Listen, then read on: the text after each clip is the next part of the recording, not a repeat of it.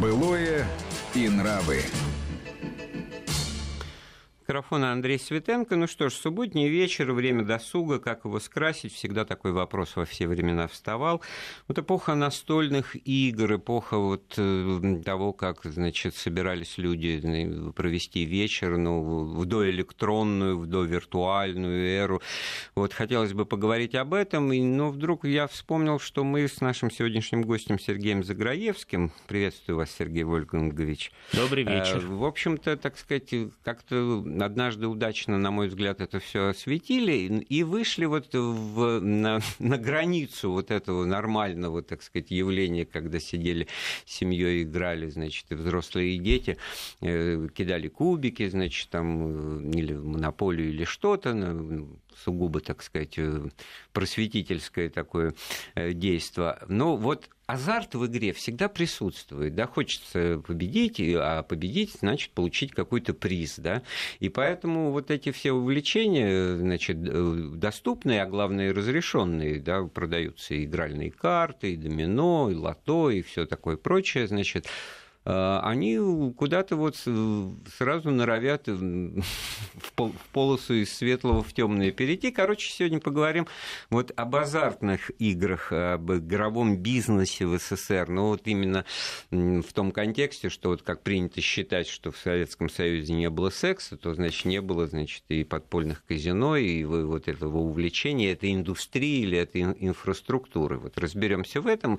Может быть, с вашей помощью, уважаемые радиослушатели, слушатели, звоните нам по телефону 232 15 59, код Москвы 495, присылайте смс-сообщение на краткий номер 5533 на наш информационный э, портал со словом «Вести» в начале корреспонденции, номер WhatsApp для сообщений 8 903 170 63 63.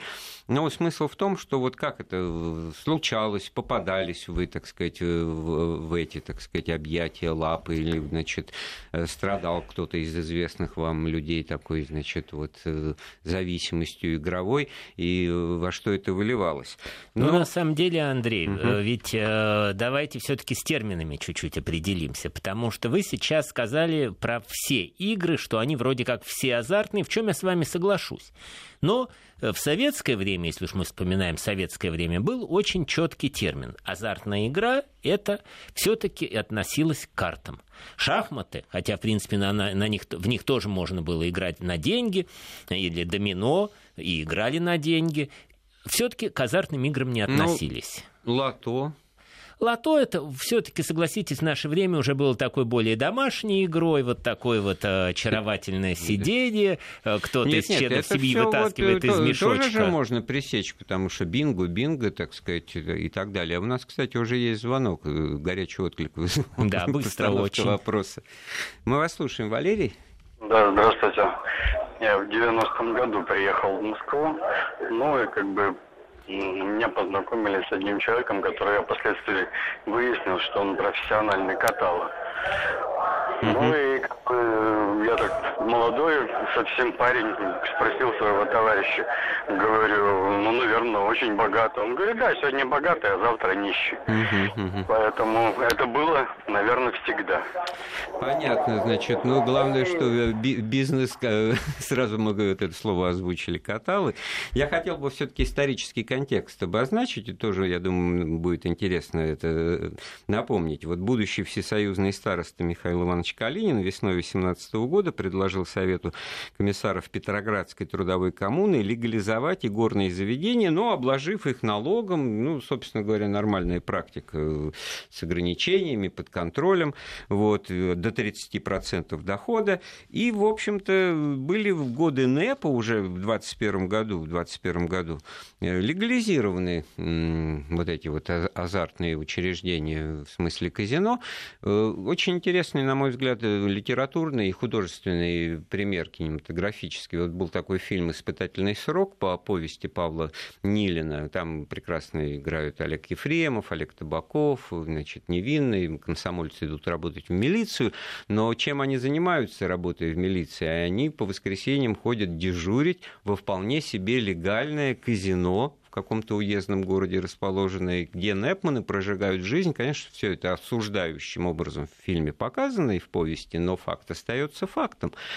В 28 году, когда НЭП начали сворачивать, это все было, значит, э, постановление Совнаркома о повсеместном закрытии горных заведений, и дело ушло, что называется, в подполье, да, но отнюдь не, не исчезло. То есть был период, вот эти 7 лет при советской власти, когда это все, так сказать, под контролем, но существовало, и и могло бы и дальше, наверное, существовать. Да? Ну, на самом деле, примерно тогда же э, боролись очень активно с так называемыми воровскими малинами в которых, прежде всего, что делали? Тоже играли в карты. И, по всей видимости, вот эти казино, они, они все-таки с точки зрения руководства страны настолько тесно, тесно смыкались вот с малинами, вокруг них действительно, это факт, но это во всем мире так, группировались всякие ненадежные элементы, процветало мошенничество, оно, к сожалению, процветает и в наше время в подобных местах, вокруг всех казино во всем мире крутятся вот эти вот э, и жулики, и шулеры, и чистые мошенники. Ну да, и получается, что лучшее средство от перхоти это гильотина, гильотина. Да, вместо с головой. Так вот, вот и смысл-то постановки вопроса с моей стороны, значит, это так же, как с потреблением алкоголя. Можно прилично, культурно, и нормальные люди, естественно, что никакого за собой греха не чувствуют, так сказать, выпив рюмочку хорошего вина или даже еще чего-то, а может даже и две. Но в другом мире, вот малин там и прочее в этом, значит, зазеркалье, да, в этом в криминальном, да, ну, там тоже пьют, там тоже играют. Ну, играют то и пьют, фактически занимаются одним и тем же, то есть превращая вот где вот эта грань, да? Ну, Потому грани... что вот если оставаться вот э, в рамках того вот э, представления о том, что это все объяснимо и понятно, да, вот этот игровой интерес, этот азарт, это, в общем-то, одно из э, качеств, которое должно быть присуще человеку. Желание победить, желание достичь успеха, оно, конечно, в данном случае, в общем, в карикатурном виде за игрой в карты, но Почему карты, почему игральные кости, почему вот это лото? Здесь же ведь не, в отличие от шахмат, от которых вы сказали, здесь же понятно, что уравновешивает шансы вот эта игра. Она придает как раз тот азарт. Дело не, не, не в разуме, не в уме, если честно играть, конечно. Ну вот именно. Вот вы очень важную оговорку сейчас сказали. Если честно играть. Честно, из профессионалов, ну, насколько я знаю, по советским временам, наверное, сейчас то же самое, не играет практически никто.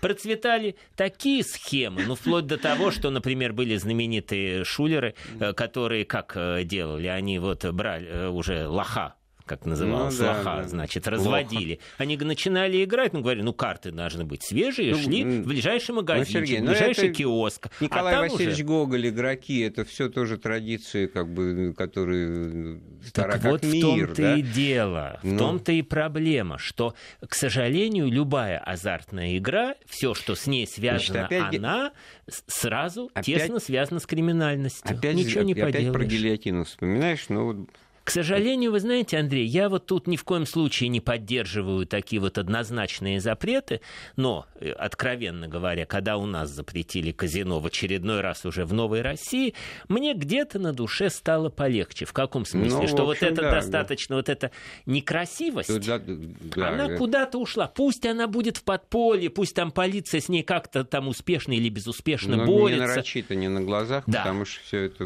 да. беспардонные ну, масштабы принимает. К сожалению, да. Давайте послушаем, Максима нам звонит. Достаточно часто с азартными играми, хотя это не совсем случайная игра, ассоциировали бильярд. Угу. Вот. И в бильярдных зачастую крутились достаточно неплохие деньги среди профессиональных игроков. Да. Хотя вот если, вот если сейчас пометую ваш разговор о том, что в картах там можно было как-то смухлевать, там какую-то колоду, то здесь ну как-то посложнее. Тут а вот здесь, именно... да, Максим, а здесь вот то, о чем я говорил, как э, вещи, которые препятствуют нормальной игре, потому что кто-то умеет играть в бильярд, а кто-то не умеет. Естественно, он выигрывает, получает деньги. Но зачем вот мне, так сказать, играть в теннис, я не знаю, там с Андреа Агаси, если я, я тоже играю, но я знаю, что он играет лучше меня. Ну, но если к вам Тут подойдет... нет момента вот э, рулетки, там шанс один из миллиона, это как раз однорукий бандит такой шанс предоставляет. А в честной игре, в шахматы или в бильярд, уже ты не обыграешь специалиста, не будучи таковым. Я вынужден сказать с огорчением или с э, счастьем, что одноруким бандитам там все тоже не так просто. Во-первых, процветало, когда это было все легально, я думаю, что и сейчас, когда это нелегально, тоже есть, э, их перепрограммирование они выдавали в нужный момент выигрыш нужному человеку.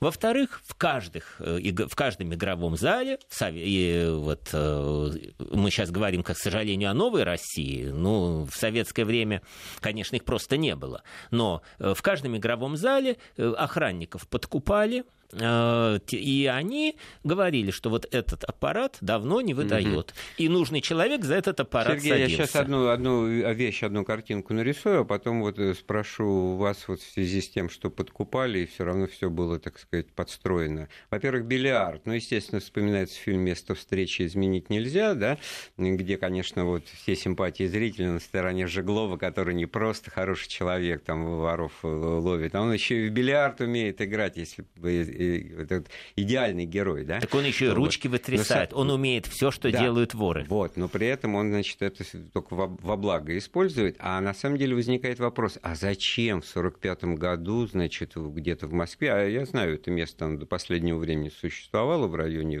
входа в, в парк культуры, там, значит, по дороге к Ленинскому проспекту, такой ангарчик, сарайчик стоял бильярдный.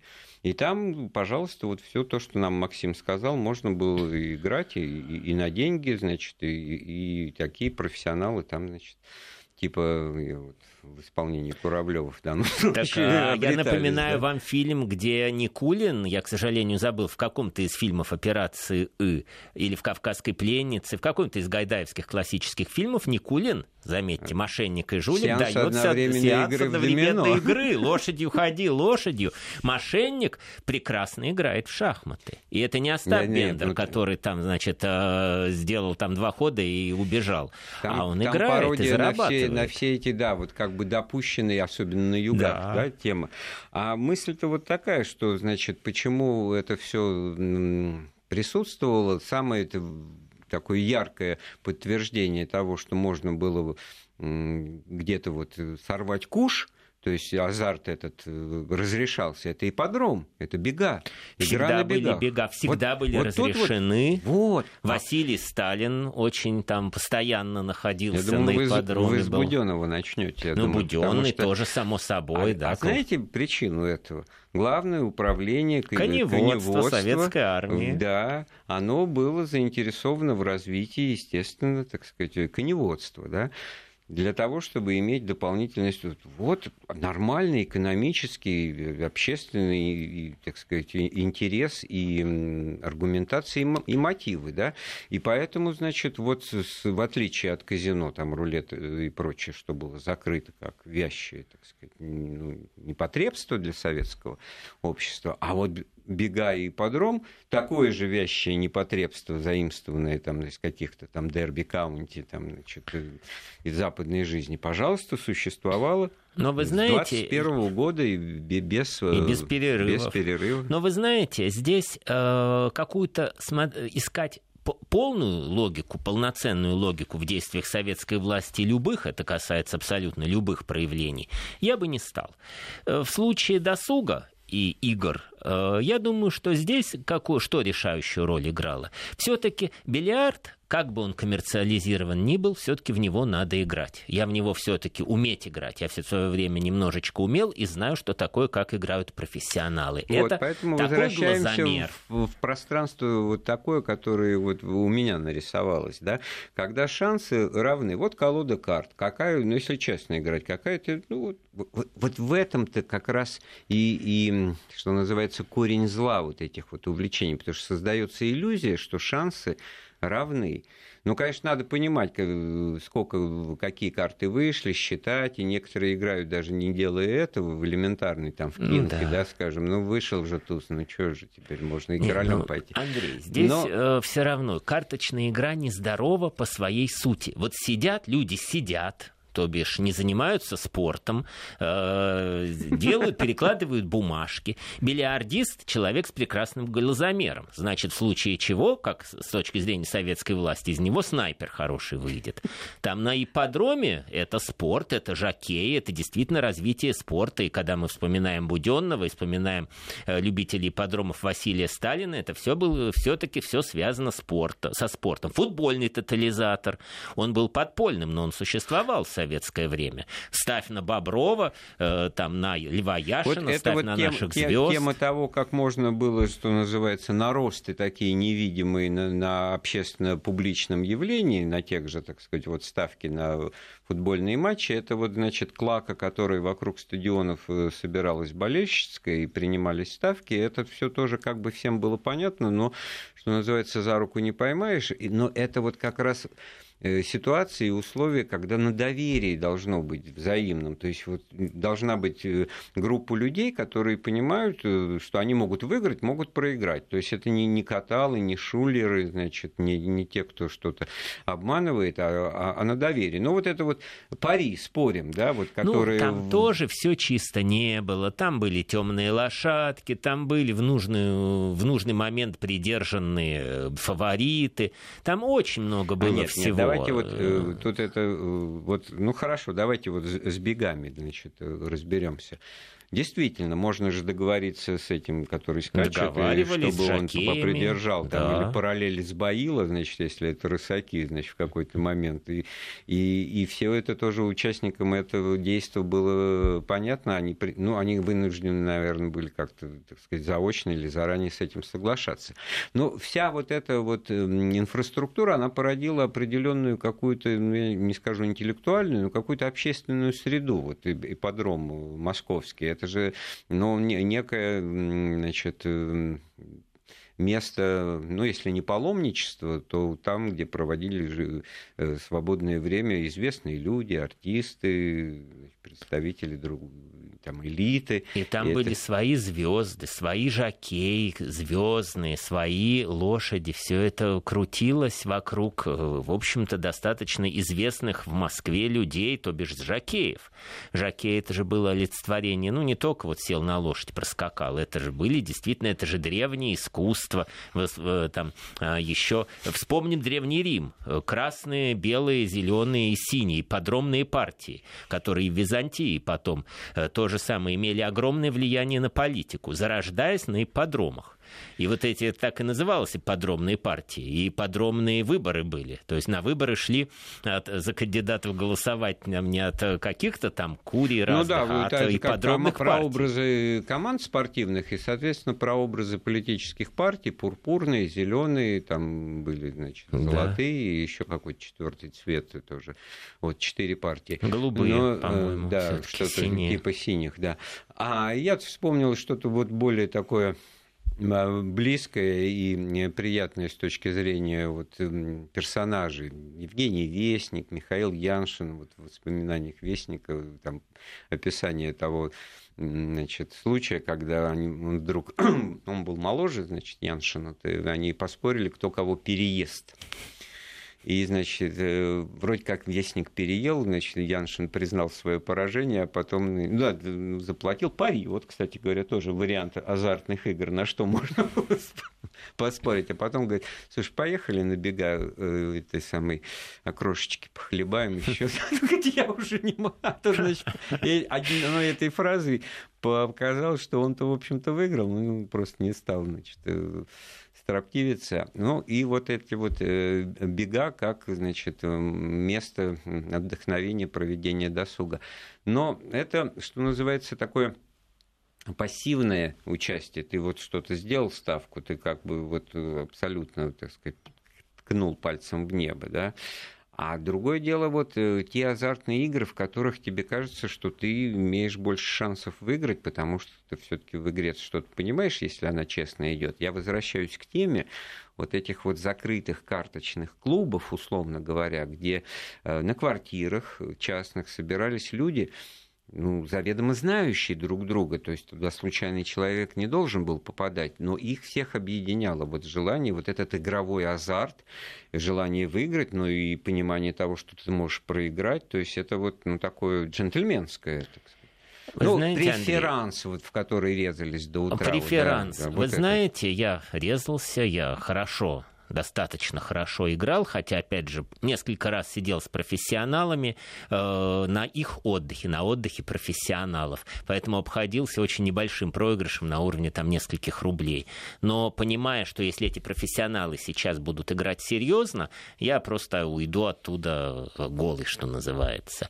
Это все-таки был удел э, вот эти ночные посиделки очень широких масс. Настолько широких, что, видимо, вычленить среди вот этого огромного количества людей, которые играли во что-то, ну и в частности в тот же преферанс, ночами или не ночами, он был, что вычленить профессионалов было очень сложно. Поэтому можно было сесть с любым человеком, ну, где а угодно. Же, а мы же и... говорим о былом и нравах как о культурном явлении общественном. И это было очень широко распространено Массово, в различных слоях. И в столицах, и в провинции, я не знаю, и в любой, так сказать, среде. Но, понимаете, тут ведь много многое зависит от того, во что именно играть. Я даже не хочу произносить вслух вот эти пошлые вульгарные названия тех игр, в которых играл кар карточных шпана, там, значит, и на зоне, да, а вот э, нормальные люди играли в прев, да, ну, или дамский вариант преферанса Кинг, но это уже тоже в домашнем кругу. Но факт остается фактом, что это было, так сказать, не просто распространено, а по какой-то необъяснимой причине, а это была вот та потребность, которая реализовывалась, ну, вот в таком, значит, вот а, варианте атомизации общества, когда вот на индивидуальном уровне, ну, пришли люди в гости друг к другу, раньше чаще ходили, как бы, так сказать, скрасить досуг э, субботний ведь, или воскресный вечерний. Ну, так рано или поздно после ужина, так давайте в картишки, так сказать, поиграем, или в то же лото. Значит, в домино уже в домашней обстановке я не помню игр. А так вот по детству я помню, значит, коммунальные квартиры, где бабушки, дедушки по копеечке, значит, там играют. Ну что ж, сделаем паузу в нашем разговоре, вернемся в студию после выпуска новостей. Былое и нравы. Былое и нравы. Мы вновь в студии Вести ФМ. У микрофона Андрей Светенко. Рядом со мной наш гость Сергей Заграевский, заслуженный работник культуры Российской Федерации. Мы сегодня говорим о некоем, так сказать, таком неожиданном ракурсе культурного состояния советского общества в прошлом, да и современного тоже, об увлечении азартными играми, об этом вот явлении, так сказать, в частном порядке, в крупном масштабе. У нас есть звонок, Яков, да, что вы нам хотите сообщить? Я хочу рассказать две короткие истории. Значит, одна связана с моим папой, 31 года рождения, который достаточно прилично играл в преферанс, но, конечно, был любителем.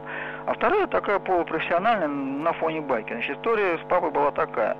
В середине 50-х годов э, какой-то из знакомых позвал в компанию и сказал, говорит, там играют по-крупному, играют хорошо, но говорит, ну я тебе не рекомендую играть. И папа, он так и не сел. Там, значит, был хозяин квартиры, двушка где-то в центре, ну, по тем временам, сами понимаете, в 50-х годах это была большая очень неожиданность и редкость. Uh-huh. И вот он рассказывал, что, ну, вот, условно говоря, он наблюдал за игрой, хозяин, значит, тут играл, играют они, он берет мизер на длинной масти и скрывает семерка хозяйка, без хозяйки. Да, да, мы да? слушаем, да, мы да, я вот просто это было, общем, это, это было очень неожиданно. И вот там, значит, была такая игра, не знаю, клуб, не клуб, но он играть не стал. Значит, и, естественно, я просто смотрю, просто вспоминаю, что вот всегда, когда мы приезжали на юг, собирались в компании, всегда играли на пляже, там, и это вообще угу, было всегда, да. это было обычно. Это к слову. Вторая история была в Грузии, я не знаю, сколько это правда, это где-то датируется, насколько я помню, начало 70-х, середины 70-х годов. Там была какая-то очень местная игра, значит, э, популярная, ну что-то типа очка, я не там 60 как она называлась, я не помню, это не суть важно.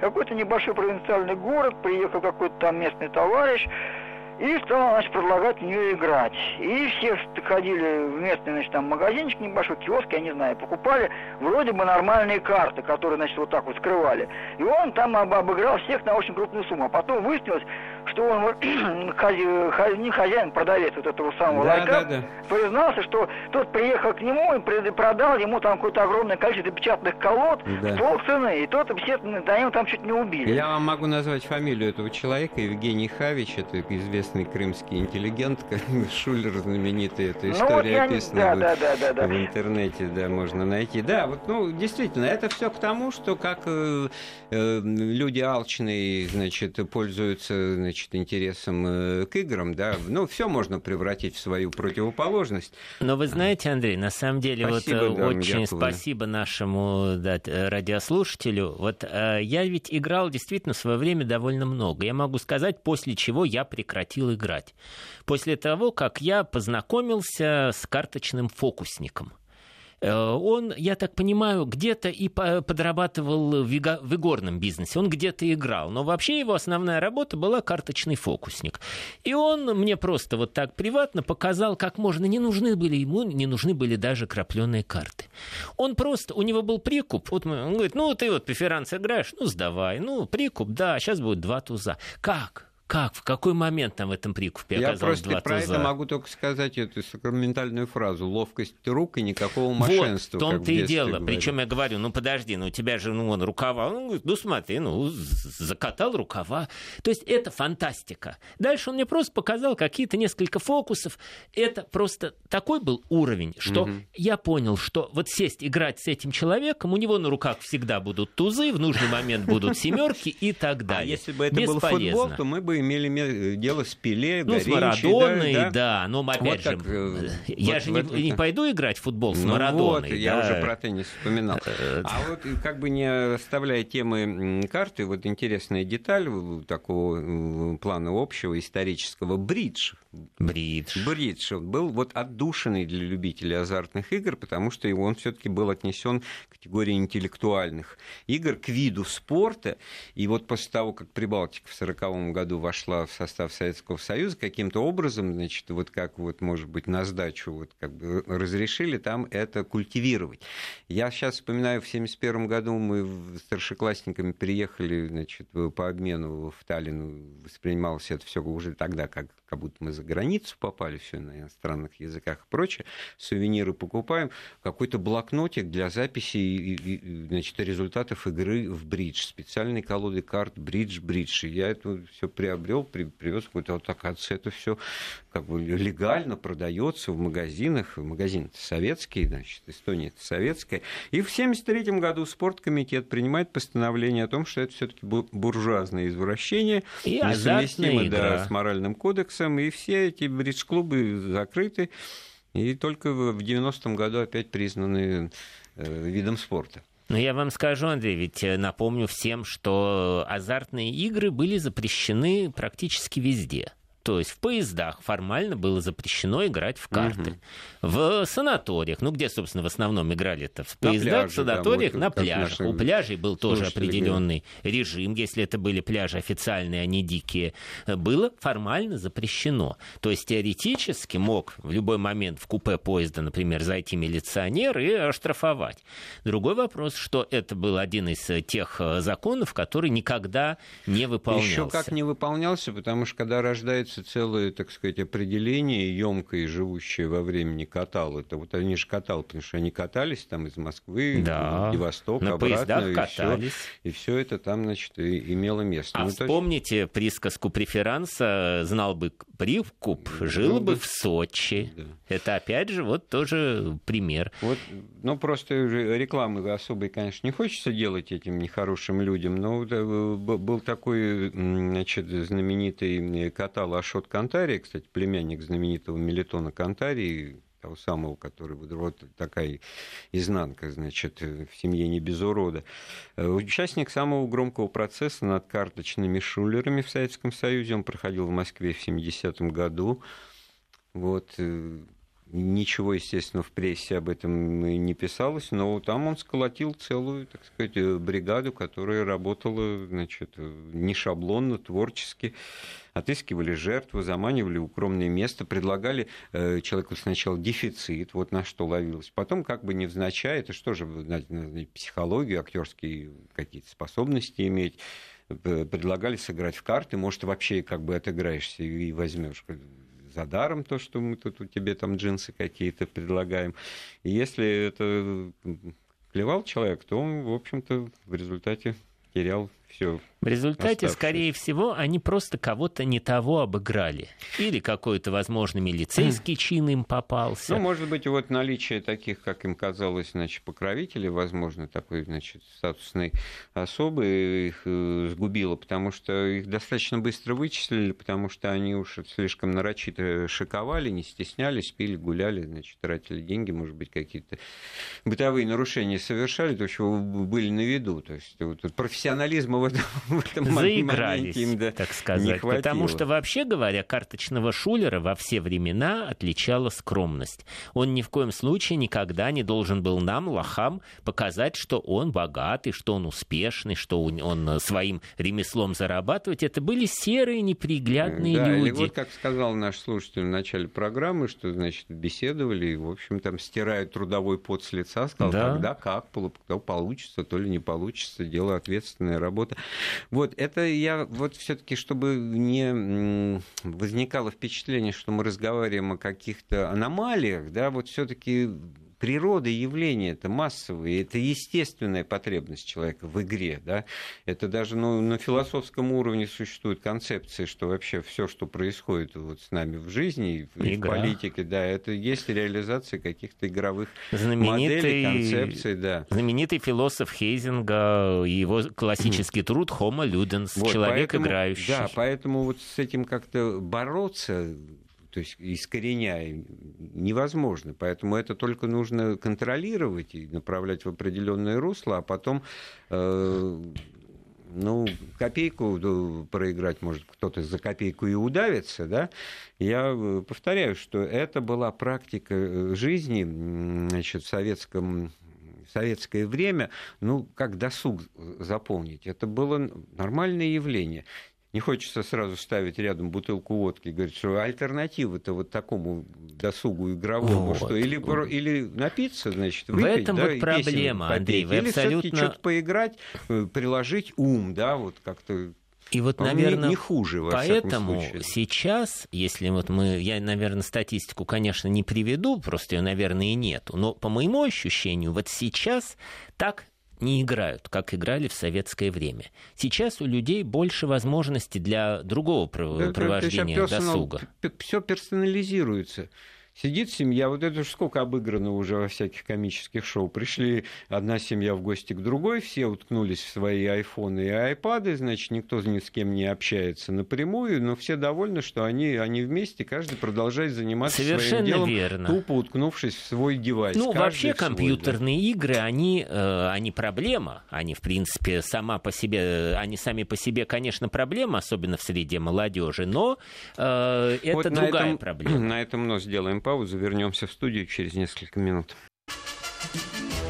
Былое и нравы. Былое и нравы. Об азартных играх, э, о подпольном игровом бизнесе в советские времена мы сегодня размышляем с Сергеем Заграевским, академиком Российской Академии Художеств. Ну вот бега обсудили, карты, бильярд, домино. Во все это можно играть просто так, а можно с интересом и на деньги. Но вот кто же не помнит и не произносил такой фразы «я в азартные игры с государством не играю, имея в виду что?» Лотерею. лотерею. Оказывается, разновидностью легальных азартных игр были всевозможные лотереи. Во всяком случае, они не так воспринимались. Да? Правильно ли это и как с этим быть?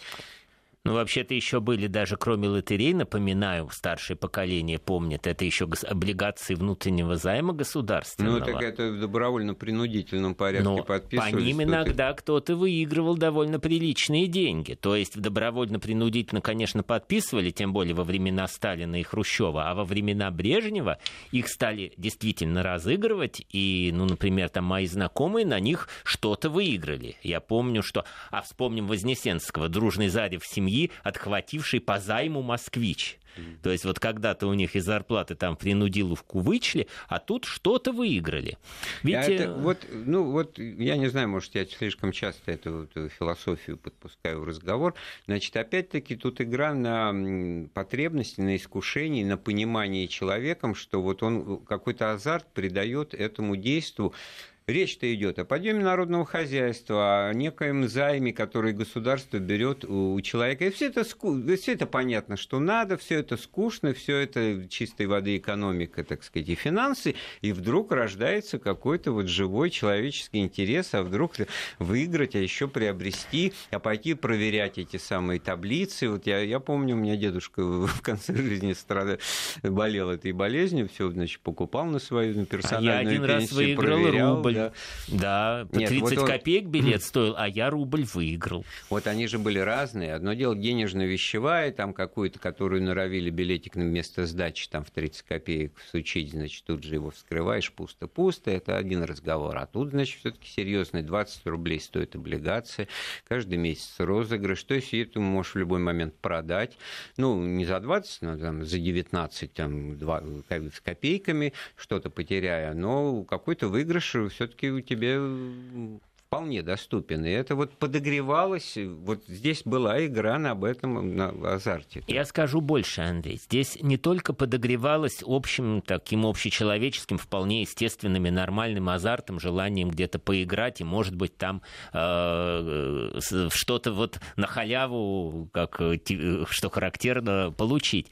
Здесь еще все-таки шла очень серьезная государственная раскрутка этих лотерей. Ну, конечно. Все да. газеты писали, что внутрь займ это честь и достоинство, дело чести, дело достоинства. Ну, наверное, а спортлото это вообще спортлото, было, было... А фильм, реклам... вспомните, были да. фильмы спортлото, был выигрышный билет, за которым там весь фильм, да. там э, гоняются кто-то там и мошенники, и хорошие люди. В конце концов, этот билет прилетает, э, значит, к хорошим э, ребятам, которые друг друга искренне вот, ну, любят. Я хочу сказать, непоследовательно. С одной стороны, что-то азартное, значит, пытались его погасить, а с другой стороны, на, на этом строилась даже какая-то и политика вполне себе серьезная, денежно-финансовая.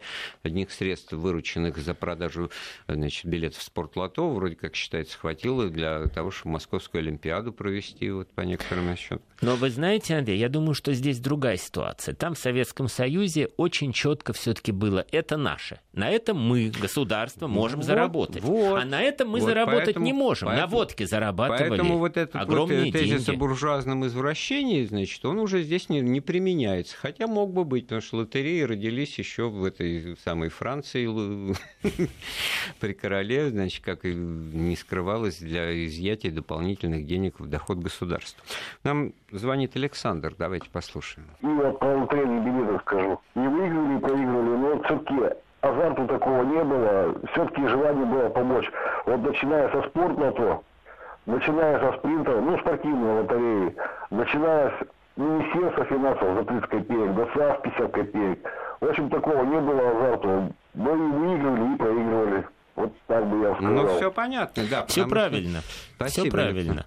Действительно, это ведь государственные предприятия, они давали человеку не только возможность выиграть там или там проиграть очень мало, да, 30 копеек, 50 копеек, ну пусть даже 20 рублей, но это был займ. Мы его давали государству на улучшение чего-то. И э, вот под таким углом зрения советская власть, я считаю, вполне закономерно рассматривала, что это можно. А вот это в дыму табачном, э, в, в жуткой, ну, э, ну, вспомним казино. Мне, я пару-тройку раз бывал, естественно, в казино, хотя и абсолютно не азартных игр. Нет, в настоящих, обычных. Я не очень не люблю казино, я не люблю вот эту вот саму атмосферу казино, угу. именно потому, что я, вот все разы, что я приходил, меня звали друзья профессиональные тамошние игроки. Просто, ну, приходи, посмотри, как я тут вот живу. Угу. Мне, честно говоря, было не по себе. Негатив, непрерывный негатив. Вот это чувство азарта выливалось в адреналин, который прямо вот буквально разлит в воздухе. Многим это нравится, но это, к сожалению, по моему мнению, это просто элементарно вредно для психического, психологического и физического, в конце концов, здоровья. Но я уж не говорю, что один из друзей, которых меня туда приводил, он там проиграл безумные деньги, несколько сотен тысяч долларов, он был очень богатым человеком. Он перестал быть богатым человеком. Он был, как он хвастался до того, как проигрался, он был одним из ведущих игроков э, Москвы в покер. Ну и в один прекрасный день, насколько я понимаю, за столом оказался настоящий профессионал из чемпионов, настоящих. Угу. А этот же считает, что он один из лучших игроков, ну как же он уступит? И вот они пошли на подъем ставок. Ну все, у человека человек потерял все. Кстати, с тех пор так и, что называется, не поднялся. Не поднялся. Потому что на, почве, на нервной почве начались наркотики, успокоительные и так далее. Это вот ко всем радиослушателям да, обращаюсь. Вот, как мы неожиданно вышли на вот это моралите, которое... Моралите. Предпо без него нельзя. Я, конечно, даже нисколько не иронизирую, потому что во всем нужно знать э, меру, и вся эта, так сказать, игра, игра, так сказать, время, делу время потехи час. Вот где бы эту грань, мы ее, к сожалению, многие переступают или пробегают, не замечая ни в потреблении спиртного, ни в тех uh-huh. же самых играх, потому что этот азарт, он бывает, что ну, дьяволу пробуждает в душе человека, да. а главное, делает его зависимым от собственных интересов э, или, ну, наоборот, начинает работать против и в этом смысле, конечно, вот с одной стороны понятны все эти ограничения, так сказать, во благо, так сказать, человека и общества, которые в советские времена были, но вот эти ограничения, когда просто ты болезнь какую-то загоняешь внутрь и делаешь вид, что ее не существуешь, ну, показывает, что она какие-то уродливые формы принимает. А вот если это все-таки как-то, так сказать, под контролем находится, если это ну, эту тему действительно она вечная. Здесь можно бесконечно рассуждать о легализации или невозможности легализации проституции, а вот в Амстердаме легализованы легкие наркотики. Мое мнение, что легализация сама по себе предполагает некоторую дозволенность. А государство, как я считаю, это мое личное мнение, оно должно сказать, ребят, нельзя. А если хотите заниматься подпольно, занимайтесь, но знайте, что у вас будут проблемы там с полицией, там и с прочими просто налогами, налогами и прочими-прочими делами.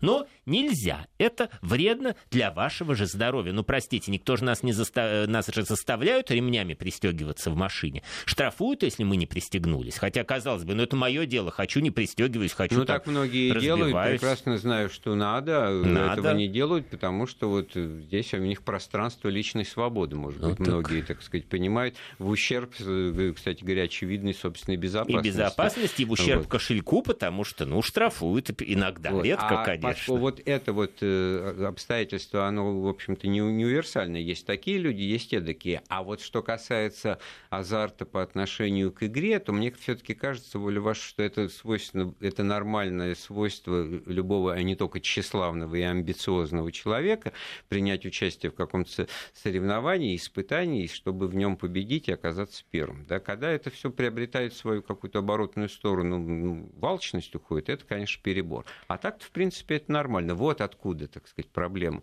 что если бы люди не, не страдали вот такими вещами, так сказать, искушениями, ну, то проблемы, уверяю вас, не было бы. Есть огромное количество альтернатив в виде спорта, в виде... Ну, бридж, вот там, ну, спортивная ну, игра, это пожалуйста. спортивная. Ну, есть настоящий спорт, где надо потеть, э, задыхаться. Бильярд тоже спортивная игра. Бильярд. Э, если его рассматривать как некий здоровый спорт с глазомером, с серьезными игроками, то это, конечно, да.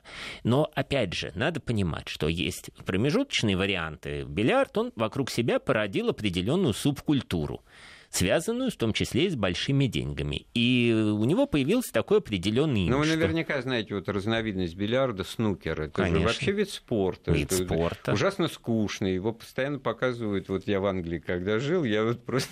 По телевизору, часами да, это часами. смотрел, как эти шары, и вы, понял, мне это было интересно.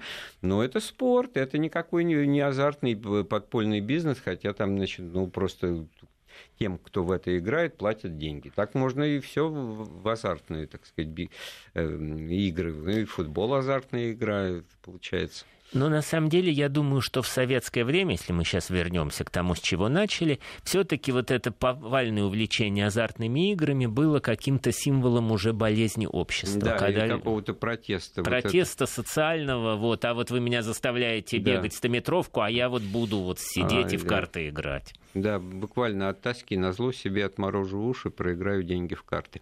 Спасибо. Он с нами был сегодня Сергей Заграевский. Эфир программы подготовил и провел Андрей Светенко. Слушайте Вести ФМ. Былое и нравы.